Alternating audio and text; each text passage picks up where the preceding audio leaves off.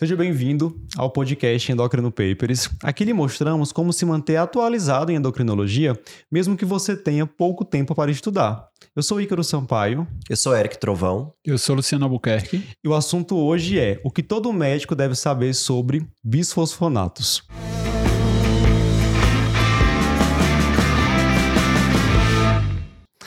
Pessoal, eu não tenho dúvida de que médicos das mais diversas especialidades acompanham o nosso podcast. Geriatras, endocrinologistas, ginecologistas, médicos de família.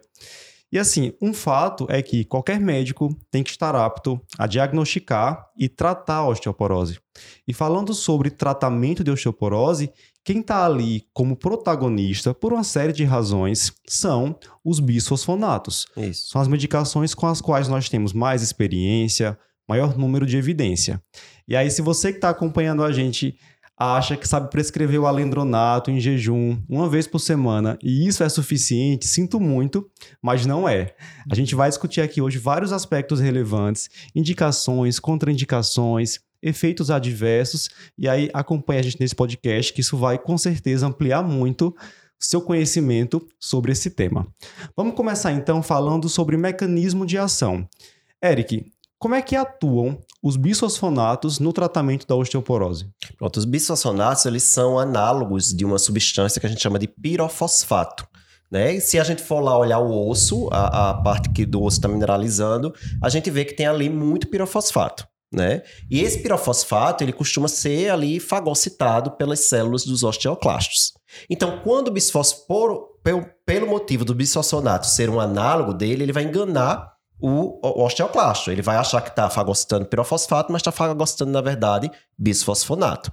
E aí, uma vez dentro da célula do osteoclasto, ele vai ali gerar uma série de alterações no citoesqueleto desse osteoclasto que vão culminar com a apoptose da célula levando à morte e, e à diminuição da osteoclastogênese. É como uma armadilha? É uma armadilha, pra, exatamente. Osteoclasto, né? Isso, isso. E aí, se tem morte do osteoclasto, não tem reabsorção óssea. Não tem reabsorção é óssea. Então, ele vai estar ali, justamente nas unidades de remodelação óssea, que a gente sabe que o osso é um tecido extremamente vivo, né, metabolicamente ativo. Então, tem aqueles lugares ali de, de remodelação óssea, que você precisa estar tá formando o osso, depois que esse osso fica velho, vem os osteoclastos e destrui, destrói esse osso velho. Na pós-menopausa, por exemplo, que é quando a gente tem maior, maior número de pacientes com osteoporose, a gente tem um excesso de reabsorção, tá demais. Então, o bisfosfonato vai ter esse efeito. Ele vai ali na, na unidade de remodelação e dizer, ó, vamos diminuir aqui o número de osteoclastos para diminuir essa perda de massa óssea, agindo como uma armadilha mesmo. Perfeito. Só para o pessoal entender, o bisfosfonato não é o único agente antirreabsortivo, não, né? Isso. Mas por ser o mais famoso, o mais importante, a gente vai dar enfoque nele hoje.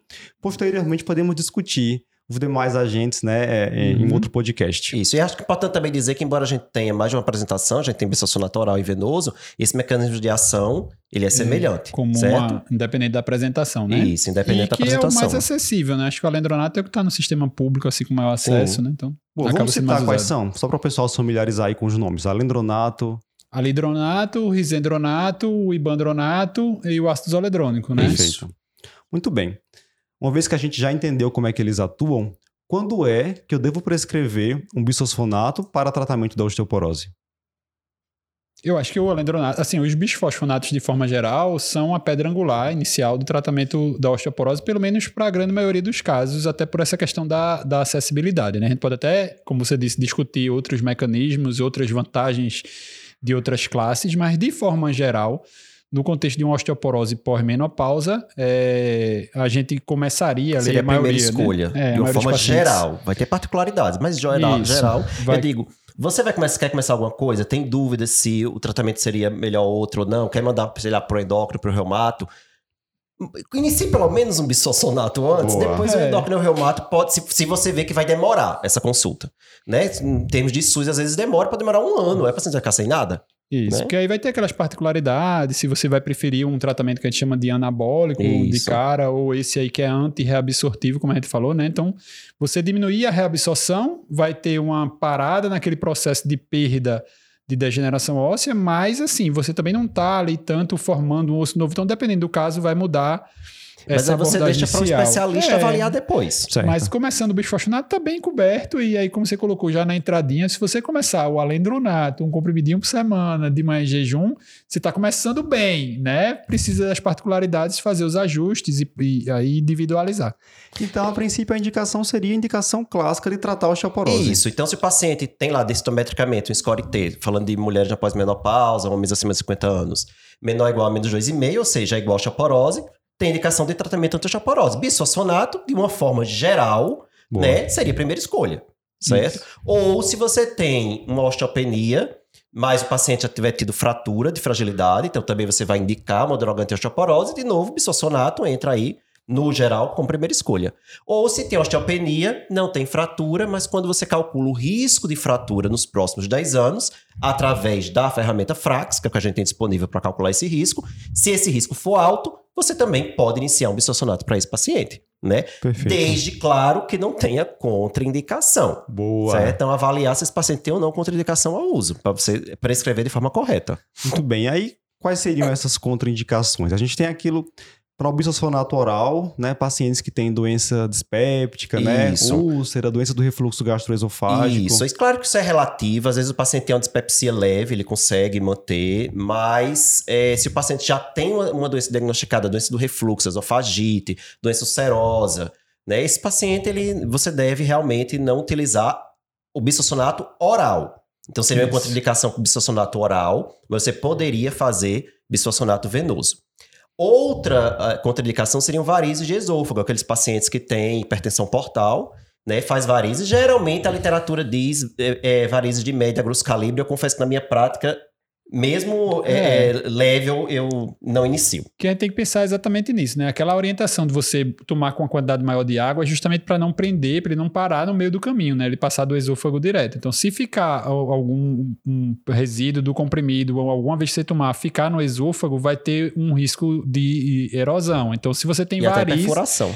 Seja lá varize de que tamanho for, Pois é, eu vai não sangrar, inicio. Uma né? lesão de mucosa com a variz ali. É, eu, eu já vi paciente com, com é, varizes de calibre fino é, começar o, o alendronato e sangrar depois. Então, assim, eu não acho que vale a Uhum. pena esse risco. Isso. Outra contraindicação esofágica, se você tiver distúrbio de motilidade, seja ele qual- de qual causa for. Obviamente, como o Luciano acabou de explicar, eu preciso que esse comprimido chegue logo no estômago. Se ele ficar no esôfago, vai causar erosão, pode ter ulceração e pode ter perfuração. Então, eu não posso... é, Calásia. a calásia, por exemplo, deixar lá, o paciente toma o comprimido e ficar impactado. Outra coisa importante são aqueles pacientes acamados, Isso. né? A gente não vai fazer um bisfosfonato oral para um paciente acamado. Isso, até porque tem a orientação que eu acho que a gente vai citar daqui a pouco. O paciente ele tem que estar em assim, posição ortostática, né? Na hora de tomar. De novo, porque a gravidade vai ajudar esse comprimido a chegar no estômago.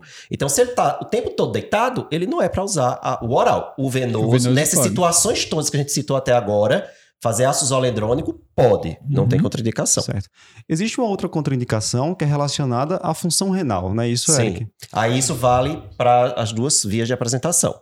Tá? Então, de uma forma geral, uma taxa de filtração glomerular abaixo de 30, né, você não faria nenhum bisfosfonato oral, nenhum venoso. Certo? Até algumas controvérsias de. É porque não tem estudo nessa população, mas talvez ali você tenha um, um, um clearance de 25 a 30, talvez até pudesse fazer. Mas se você pensar a longo prazo, o tratamento bisfosfonato não é um tratamento de um, de dois, de três anos. né? Geralmente é mais prolongado. Então, essa função renal, se ela vai progredir, ela vai piorar, então você não está fazendo muita coisa. Fazer ali só um ano né, de tratamento, talvez não valha a pena. Então, de uma forma geral, menos de 30 você não faz nem oral, nem Nem venoso. venoso.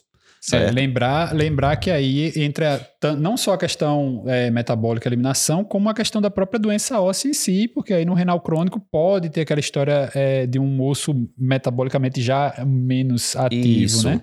Se você faz, por exemplo, um bisfosfonato, que é um antirreabsortivo, vai diminuir a remodelação óssea para um paciente que tem doença óssea dinâmica, que, Aí vai- aí você vai piorar e vai aumentar o risco de fratura. Então tem muito cuidado, tem que ter muito É. cuidado aí no paciente renal quando você fala em droga antirreabsortiva. Então, assim, de uma forma geral, é melhor não iniciar. É melhor no caso que você acha que pode ter doença renal e osteodistrofia renal, encaminhar para o especialista. É, exatamente. Luciano, você citou quatro representantes da classe dos bisfosfonatos. Isso. Há alguma diferença entre esses agentes no que se refere à eficácia para a prevenção de fraturas? Sim, né? Assim, os estudos de forma geral, eles dividem essas fraturas. Quando a gente pede a densitometria, a gente lembra que a gente vai pedir densitometria de coluna lombar e quadril, né? Então, em geral, ele divide a eficácia em prevenção de fraturas vertebrais e prevenção de fraturas não vertebrais. As fraturas vertebrais são, em geral, mais frequentes, principalmente aquelas fraturas morfométricas que a gente só vê na imagem e tal.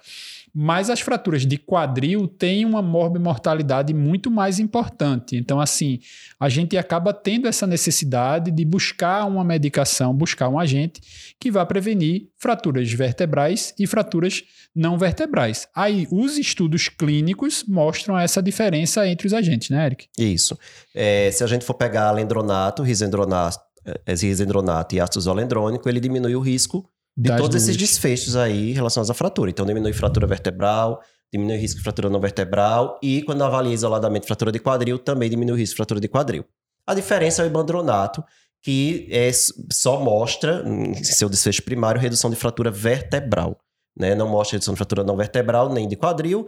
Tem um subgrupo aí do estudo pivotal que nesse subgrupo, que era um paciente de mais alto risco para fratura, mostrou uma redução de fratura não vertebral, mas na análise primária do estudo não, e também é, não para fratura de quadril. Então a grande diferença em relação a risco de fratura, efeito, benefício, é o ibandronato em relação, em relação aos outros três. outros, né? Em então o ibandronato seria aquele paciente que tem uma osteoporose, uma perda mais importante, principalmente na região de coluna. Mas até isso é Há difícil. Se fosse ser prescrito, é, seria para esse paciente, é, né? Isso... É, é, porque eu tô me controlando aqui, que o Luciano disse que não era para falar tão mal do, do, do não. Mas, veja, a própria diretrizes, elas colocam que nessa situação que você citou, Ícaro, você poderia, sim, neste caso, não estaria errado você mas fazer ibandronato. Não faz mas sentido. Mas não faz sentido. É, você vai... Porque, primeiro que o alendronato é mais barato, você consegue de graça. Então, por que eu vou fazer o paciente comprar uma medicação claro. mais cara. É, e se você quiser usar mensal, tem alternativa. E se você né? quiser usar mensal, tem o risendronato. Né? Então não teria, porque o ibandronato você tem mensal, né? Mas tem o risendronato também.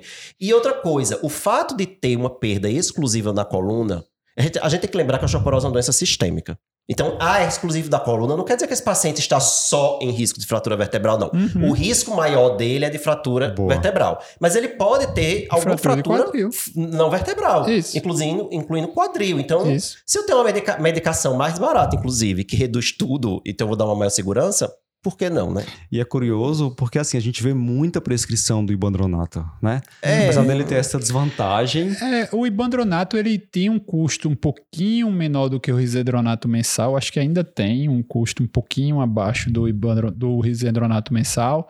E ele veio com essa proposta de um comprimido ao mês, já que tem todo esse cuidado com a administração, então você facilitaria, em vez de ter que tomar toda semana, né, tomar uma vez ao mês e aí caiu ali nas graças de um, uma, um pessoal, mas assim, não tem muito sentido. É, até porque no... a gente tem o risendronato mensal. Né? É, aí eu acho que você acaba tendo essa, essa privilegiando essa situação e lembrar sempre isso, como o Eric falou, né? Assim, osteoporose é uma condição sistêmica. Você vai usar os sítios para dar diagnóstico, mas se tem osteoporose, não tem osteoporose de, de coluna, coluna, né? Osteoporose é osteoporose. Isso é uma condição de risco para fratura. Quando a gente trata a osteoporose, a gente não quer melhorar a osteoporose, a gente quer diminuir o risco de fratura. fratura. Então, se em todos você... os sítios Isso. de preferência. Então, se você vai ter uma, uma droga que nos estudos clínicos, óbvio, pode ser que aquele paciente se beneficie, pode, né? Tem os intervalos de confiança, por aí vai a metodologia científica. Mas se nos estudos clínicos eu tenho uma droga que reduz vertebral e não vertebral, tem outra que diz só reduz vertebral, então, assim, não faz sentido. Não faz sentido. Boa. Mas tô até controlado aqui falando do Bandronato. É, só Você assim. fala mais mal do Bandronato do que eu, Luciano? Não, tô dizendo assim que só a história de você clarear as ideias para também não ter essa ideia de ah, quem tem osteoporose só na coluna pode. É, exatamente. É, porque não existe osteoporose só na só coluna. Só na coluna né? nem só no quadril. Vamos então colocar a mão na massa agora. Hum. Como é que eu prescrevo o bisfosfonato para tratamento da osteoporose? Para o bisfosfonato oral, tem aquela dica, né, que todo mundo dá, que tem que estar tá ali na receita por escrito. Uso em jejum, com água não mineral. Isso, muita gente esquece disso. Quando dá essa, É. essa notícia, algumas pessoas, alguns residentes externos que rodam com a gente. E aí não pode com água mineral, não diga, não pode com água mineral. Eric tem até umas histórias, né, Eric? Não, é, porque, porque assim, a, a droga oral, seja ela o alendronato, o risendronato ou o imandronato, se você optar pelo imandronato depois de nos escutar, é, você vai orientar que seja com água não mineral, ou seja, essa água tem que estar potável. Então vai ser uma água filtrada uma água fervida. Só que aí a gente às vezes fala assim rápido, escreve lá na receita, Sim. né? E o paciente entende que é para pegar água mineral, para filtrar. Eu já tive paciente que filtrava água mineral, ou seja, não tá fazendo nada, É, e tava fervendo a água mineral. é. Também não é isso, não pode fazer isso. Isso. Tem que- você tem que explicar muito bem ao paciente. É porque explicar que o bisfosfonato, a absorção é muito baixinha, então qualquer coisa que possa interferir com essa absorção vai interferir na eficácia terapêutica, né? Isso. E aí é o, o mineral da água mineral que vai interferir. É, o mineral precipita o bisfosfonato no Isso. intestino e não vai absorver. E do mesmo jeito, então, você não pode fazer com leite, com suco, com café, com nenhuma outra bebida. É água não mineral, filtrada ou fervida. É. E na hora de dizer o fervida, tem que ter cuidado também, porque, ah, minha gente, tem uma paciente minha que ela entendia que era pra ferver a água e tomar a água fervendo, borbulhando. Não, é. Aí pronto, ia lesão, ia lesionar Não, o mas a, esôfago. a dica que eu dou é essa, assim, eu digo, olha, você vai lá, pega um copinho, enche o copo até a boca na torneira, aí você ferve, aí tira depois que ferveu, bota na geladeira no outro dia, No outro dia você, você toma toma. aquela água ali, né? No outro Senão- dia. Não, eu ainda digo toma. assim, você vai ferver muito de uma vez, dá até pra mais de uma semana, fica ali na se geladeira, quiser né? Você- armazenar lá, né? E aí, Luciano falou também assim, a água ser até a boca do copo, né? Você precisa de muita água pra garantir que esse comprimido vai chegar no estômago. Eric falou uma coisa interessante uma vez, foi o seguinte. É, o alendronato, ele só quer uma desculpa para não ser absorvido, É, né? Qualquer é. absorção. A Exatamente. absorção é muito baixa, então qualquer coisinha, ao ingerir com o alimento... É, por isso tem uma hora de para poder se alimentar. Isso. Uhum. Né? Do mesmo jeito, não é para misturar com outras medicações, né? E Uhum. o paciente, como a gente já tinha falado antes, tem que ele não pode tomar deitado nem com o, o tronco inclinado. Ele pode estar sentado, claro, mas com o tronco ereto ou em pé, Isso. tá? E não Boa. deve se deitar depois. Pelo menos 30 minutos a uma hora, né? Isso, sem Isso. deitar. É, tem E aí, cuidado hora. na hora de avaliar isso também, porque eu tive outra paciente que ela achava que tinha que tomar e ficar em Em posição es- de estátua, É. mas sentada pelo menos. Ela ficava uma estátua sentada com o tronco ereto uma hora sem fazer nada. É, não, você pode, fazer suas é, coisas. Pode tomar fazer até a banho, caminhada se quiser. Não pode é, vai fazer- preparando o café pra quando for hora de tomar, fazer, aproveita pra fazer a caminhada, não precisa ficar parada, não. Então seria assim: uso em jejum com água não mineral, é, pode ser água filtrada ou água fervida, Uhum. e aí água, o copo cheio, e aguardar 30 minutos a uma hora para deitar, né? Para ingerir outra medicação, ou Isso. então ingerir os alimentos, né? O café da manhã. Exatamente. Aí lembrar que assim, é uma vez por semana. Então, naquele dia, muita gente pergunta até na área da gente, por exemplo, levotiroxina, que tem tomado de manhã, aí toma o bisfosfonato, espera uma hora para tomar a levotiroxina. Se isso for lhe atrapalhar muito na sua logística, naquele dia toma a levotiroxina depois, não tem problema Isso. não. Às, às vezes perguntam, não, não era pra ser o contrário, não, leva tiroxina antes, bisfosfonato depois.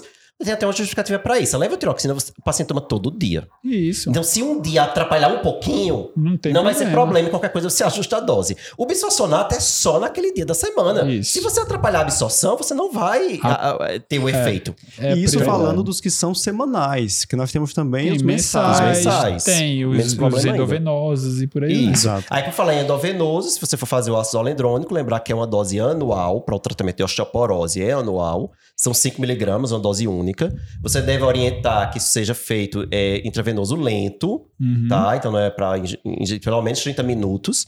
É, e orientar que antes você façam algum antitérmico, certo? Porque uma- dipirona, paracetamol, dipirona, Reaçãozinha de ibuprofeno. fase aguda. É, né? porque a gente vai falar em efeito colateral pode dar aquela reação de fase aguda, então é para evitar. Uhum. E se o paciente tiver desidratado ou já com uma função renal limítrofe, né, 35 de, de, de clearance, aí é bom você fazer uma hidratação antes, porque ele pode ser nefrotóxico, o ácido alendrônico pode ter uma quedazinha do clearance depois, então É. pode precisar hidratar também. Perfeito. Uma vez que eu comecei esse tratamento com o bisfosfonato, por quanto tempo eu devo manter? Pergunta de milhões. Essa pergunta aí, se a É. gente Rende fosse um ganhar um real para podcast. cada vez que pergunta a gente, a gente Rende tava um outro podcast só para falar um disso. outro Não, é, podcast. se a gente for falar tudo de, de duração, Tudo sim, de né? duração, mas de uma forma geral, o oral vai ser ou 5 anos Há 10 anos, ou né? 10 anos, né? Entre isso, 5 a 10 anos. Tá? Eu costumo dizer ao paciente: olha, você vai usar esse remédio aqui por pelo menos 5 anos. Mas a gente só vai saber isso quando completar os cinco anos. Então a gente Uhum. programa inicialmente por cinco anos, e aí, completou os cinco anos, a gente vai reavaliar esse paciente. Reavaliar o quê? O risco de fratura. Uhum. Esse risco continua sendo alto? Se ele continua sendo alto, a gente vai expandir por mais cinco anos. Certo? Se esse risco já é baixo, eu posso ali dar a pausa, que é o que eu chamo de holiday. Né? Eu dou as É. férias, os pacientes acham o máximo, dizendo, ah, vai tirar férias, o remédio vai tirar férias. Mas aí eu digo, le- se lembre que nenhuma férias, nenhuma férias dura para sempre. Isso. Então essas férias vão acabar em algum momento, porque de novo aquela história, a, a- a osteoporose é uma doença crônica, né, que vai o paciente tem que tratar pro resto da vida, igual a hipertensão, diabetes. Né? Tá, não, é, não é bem é, é exemplo de outras coisas que a gente trata muito da endócrina, né? Então, lembrando aí, você fez um primeiro, uma primeira densitometria que deu um diagnóstico de osteoporose, você começou o bisfosfonato. A gente recomenda a reavaliação densitométrica até para ver a eficácia da medicação, Sim. acompanhamento e tal. Aí, digamos que você, com um ano de tratamento, fez uma nova densitometria e agora ele está em osteopenia, não está mais em osteoporose. Não é para suspender o tratamento, por favor, Isso. né? Então, essa história dos cinco anos é os cinco anos que você vai ficar no tratamento para depois de avaliar. Não sei que tem um efeito colateral, né? É, o Alguma que pode aí. fazer às vezes é tipo, fez quatro anos, já tá em É. osteopenia desde o primeiro ano, tudo bem você suspender aí, não é uma, aquela coisa fechada. Mas assim, não, não existe um, dois anos de tratamento com bisfosfonato, tá muito pouco.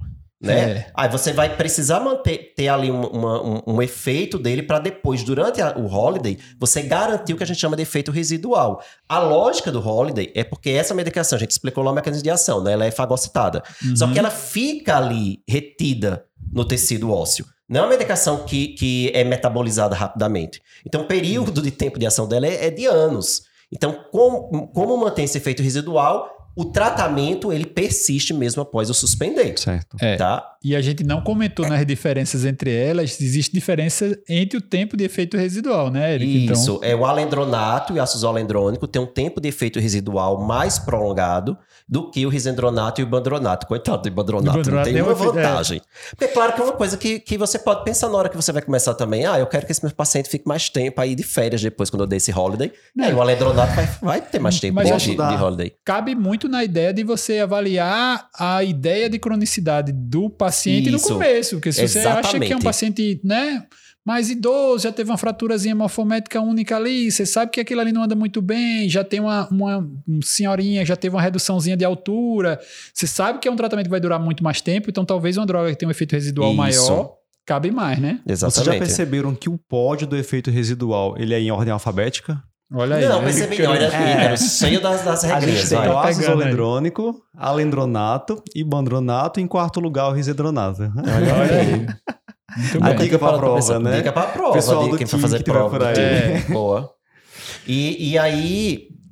Quando a Isso gente fala do oral, isso isso é oral, oral, exatamente isso que eu ia certo. falar agora. E aí, quando a gente tá falando do venoso, esse tempinho muda de para 3 e 6 anos. Ou seja, a gente programa 3 anos, vão ser 3 doses de ácido alendrônico, né? E aí a gente reavalia, e aí na reavaliação a gente vai decidir se vai manter mais 3 anos e completar 6, ou se vai fazer só por 3, por três anos. E aí, muito importante di- dizer que quando a gente resolve que vai manter, então o oral eu vou manter por mais 5 e vai completar 10. O venoso por mais 3 e completar 6, com 10 eu vou parar, e com 6 eu vou parar. Tem que Tá? parar, não né? vai ficar 11, 12, 13, o risco, mas o risco continua alto. Muda a classe.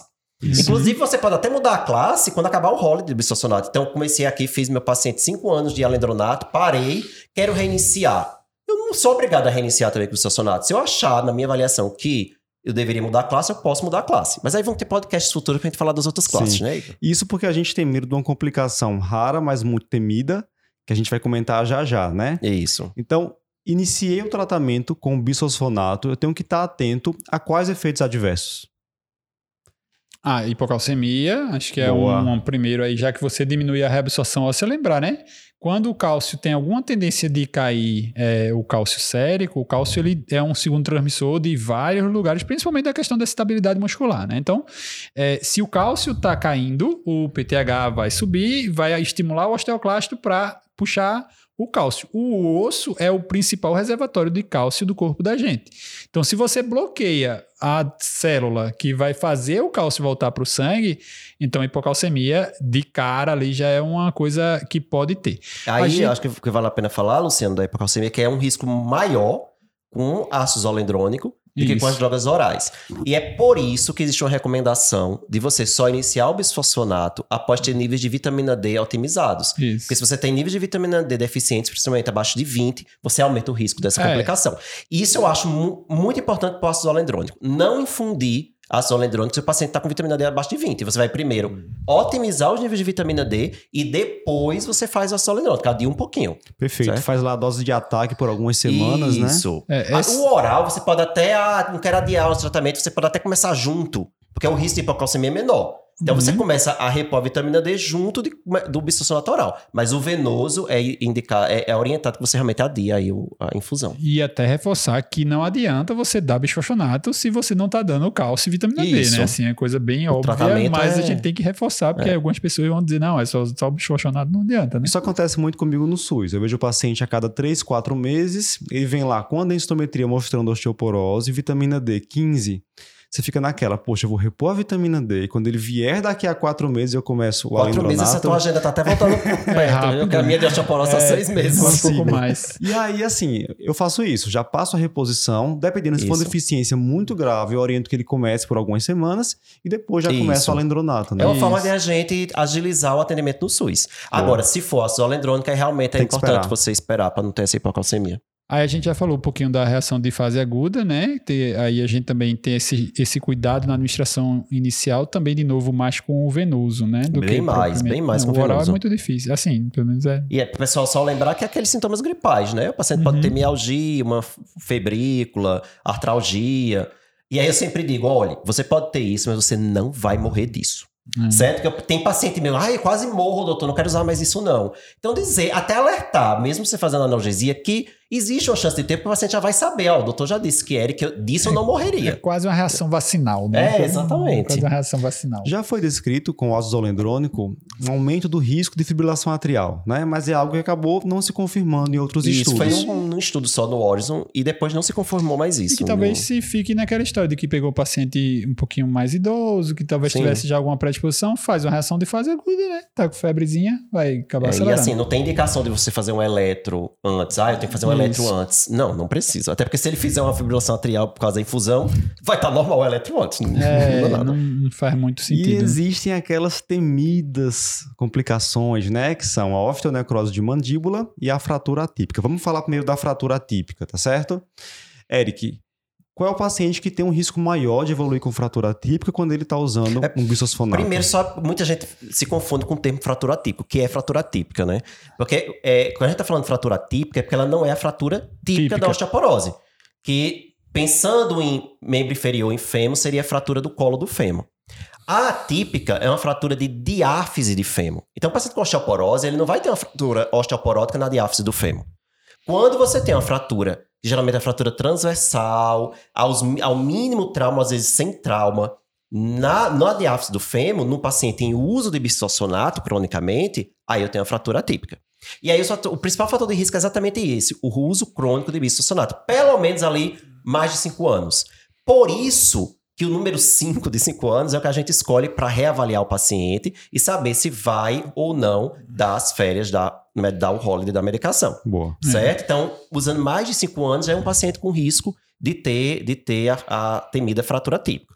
atípica. Mas tem outros riscos também. Se o paciente usa glicocorticoide concomitante, se faz uso crônico de midor de bomba de próton, também seria risco. E mais, relativo, mais recente, acho que não sei se 2018 para cá, tem publicação da New England mostrando que a etnia também influencia. É, Né? já- Então, mulheres com descendência asiática Asiáticos. têm um risco bem maior de fratura típica de- que mulheres de outras etnias. Seriam esses fatores de risco Acho associados. que é menorzinha, é, tem um peso um pouquinho menor, né? Sabe, tem uma Isso. relação dessa resistência óssea com a questão do, do peso, né? Talvez tenha alguma coisa aí relacionada a isso aí. A gente sabe que o asiático acaba sendo mais sensível. Tem várias medicações que a gente usa em doses menores nas asiáticas, e aí os, os bisfosfonatos, de forma geral, eu não vejo essa, essa diferenciação, né? Então, usa igual.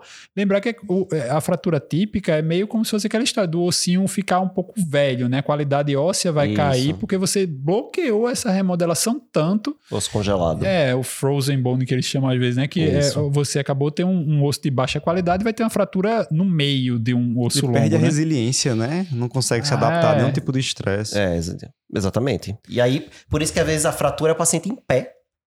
né? E aí, do nada, ele cai. Ele, ele, ele não fratura porque ele caiu, ele caiu porque fraturou, Boa. Uhum. né? E, e aí você tem que imediatamente suspender.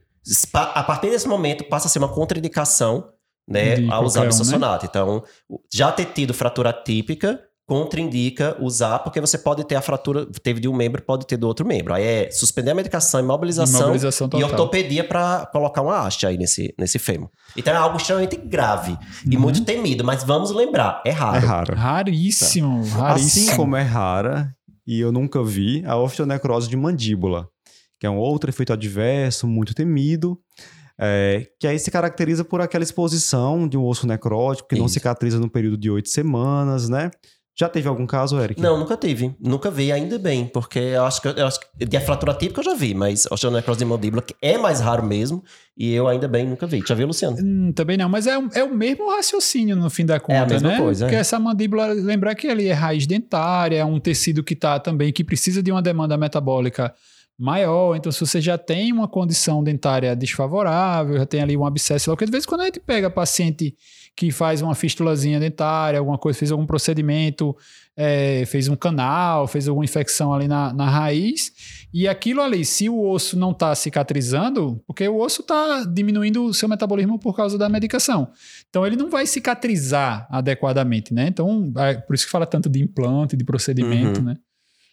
Boa. Vamos lá então. Seguinte, acho que todo mundo aqui já recebeu uma cartinha do dentista Uhum. perguntando se pode fazer algum procedimento odontológico invasivo, se a gente deve suspender o bisfosfonato. E aí vem a questão: é preciso suspender o bisfosfonato antes de procedimentos dentários invasivos? Não. Mas vamos, Direto, vamos elaborar, né? Não, a gente acabou de falar, né, minha gente? Assim, veja, a gente já tem um efeito residual bem considerável. Então, você dizer assim, ah, vou fazer um procedimento dentário semana que vem e suspender o bichochonato, Não vai mudar nada. Se tiver de ter, vai ter igual. Isso pela lógica. E aí, se a gente vai para as evidências, até agora, nenhum estudo conseguiu mostrar que o risco diminui porque você suspendeu a medicação. isso. Né? Então, assim, a gente. E aí é importante frisar. A SBEM, Sociedade Brasileira de Endocrinologia e Metabologia, junto com a Sociedade Brasileira de Patologia Oral, tem um posicionamento em relação a isso. Em que eles citam esses estudos, mostram que não faz sentido, não tem evidência de que é benéfico, que, que tem alguma eficácia em suspender, e orienta o seguinte: você vai manter a medicação, certo? Mas você vai fazer uma profilaxia para osteonecrose de mandíbula Uhum. com antibiótico. Então, a moxilina da vida. Né? Ele inicia Isso. ali no momento do procedimento um, um 48, 24 horas antes e mantém até a cicatrização. É. E claro, higiene oral, porque uma Isso. higiene oral precária é fator de risco de mandíbula. Então, orienta ali é, é, enxaguante bucal, com antisséptico durante É. esse período. Talvez até dar uma orientação. É, de novo, é uma complicação rara, né? Você orientar o paciente que ó, vai começar um tratamento, não é um tratamento de longo prazo, então vamos fazer uma revisão, como é que tá aí a situação dentária. Tem alguma indicação de fazer já algum procedimento de implante, alguma coisa diferente? Prioriza fazer antes Isso. é, de começar o bichochonato, né? De- Assim, Aí adia, não tem pra que você. Deixa, resolve o problema dentário do paciente, Isso. deixa ele ali só com cálcio e vitamina D, depois você começa o bisossonato, pra Exato. evitar isso depois. Agora, aí uma coisa na prática que eu tenho feito é a gente faz, responde a- o questionamento do, do dentista e geralmente a gente tem, tem anexado o posicionamento, né? uhum. Porque é importante, a gente tá dando ali uma literatura, não é só a minha, não é só minha opinião, né? Tem ali inclusive uma opinião conjunta, né, que envolve também dentistas. E aí eu acho importante também para não ser aquela coisa só jogada de ah, minha opinião é essa. É, Certo. lembrar que existe o risco de você ter uma complicação pelo procedimento odontológico por si só e não dizer que tudo que acontecer ali vai É ser culpa do bisfosfonato, né? Então, assim, de repente faz uma infecção dentro do processo do, do, do procedimento por si e aí vai dizer, não, é porque tá tomando. Ah, não existe, né? Então, assim, tem que ter essa, esse direcionamento, eu acho que vale a pena. Sim. Muito bem. Estão satisfeitos? Querem acrescentar algum outro ponto? Acho que sim, acho que era isso, né? Cobriu bem, né? Sabe uma coisa que pode ser que eles perguntem depois? Eu não sei se. Que a, que a gente falou tanto de, de suspender, fazer o holiday dos cinco anos, ou dos Certo. três anos com, com venoso, e aí, se tiver alto risco de fratura, você mantém. Aí, um, a- O pessoal em casa pode estar perguntando, sim, mas o que é esse alto risco de fratura, esse baixo risco de fratura? Acho que Só para fechar isso, é, o que, é que a gente avalia é: esse paciente já teve fratura ou não? Se esse paciente já, já teve uma fratura, especialmente durante o tratamento, é um paciente de alto risco, você vai Uhum. manter, vai- não vai dar holiday, certo? ou se esse paciente ainda mantém um T-score é, de menos 2,5 para baixo em qualquer sítio. Então, esse paciente ainda tem ali, está na faixa de osteoporose, você vai manter por mais 5 anos. Então, ele precisa não ser um paciente sem fratura e um paciente que evoluiu para osteopenia em todos os sítios de preferência né? Para você aí dizer, eita, esse aqui tá no ponto para eu fazer o holiday. É, Só para fechar. A última dicasinha também é, é que você precisa de um mínimo ali de monitorização, né? Assim, como é uma droga que tem uma absorção muito difícil, às vezes você faz o acompanhamento, o paciente não está tendo uma resposta clínica tão satisfatória, você repete a densitometria, não está modificando ou continua até perdendo o osso, então tem aquela revisar a aula lá da densitometria, né? Porque a gente tem que ver os critérios para ver se está direitinho. Mas aí avaliar se o paciente realmente está tomando, então cabe às vezes a história de ah, ver um CTX, porque você vai ver se ele está realmente suprimido essa reabsorção ou não. Não é um consenso geral, mas acho que cabe ali para, nos casos de você suspeitar de falha, ver se a falha não é o paciente não está tomando adequadamente, né? Sempre É, assim, dava pra gente ter criado mais uns cinco tópicos aqui, mas o É, podcast vai ninguém falando ouvir. até amanhã aqui. Depois, Três depois horas Ícaro, a de gente faz bisfosfonato parte 2. Certo. Ah, Tem mais perguntas que acho que o pessoal ia gostar de fazer.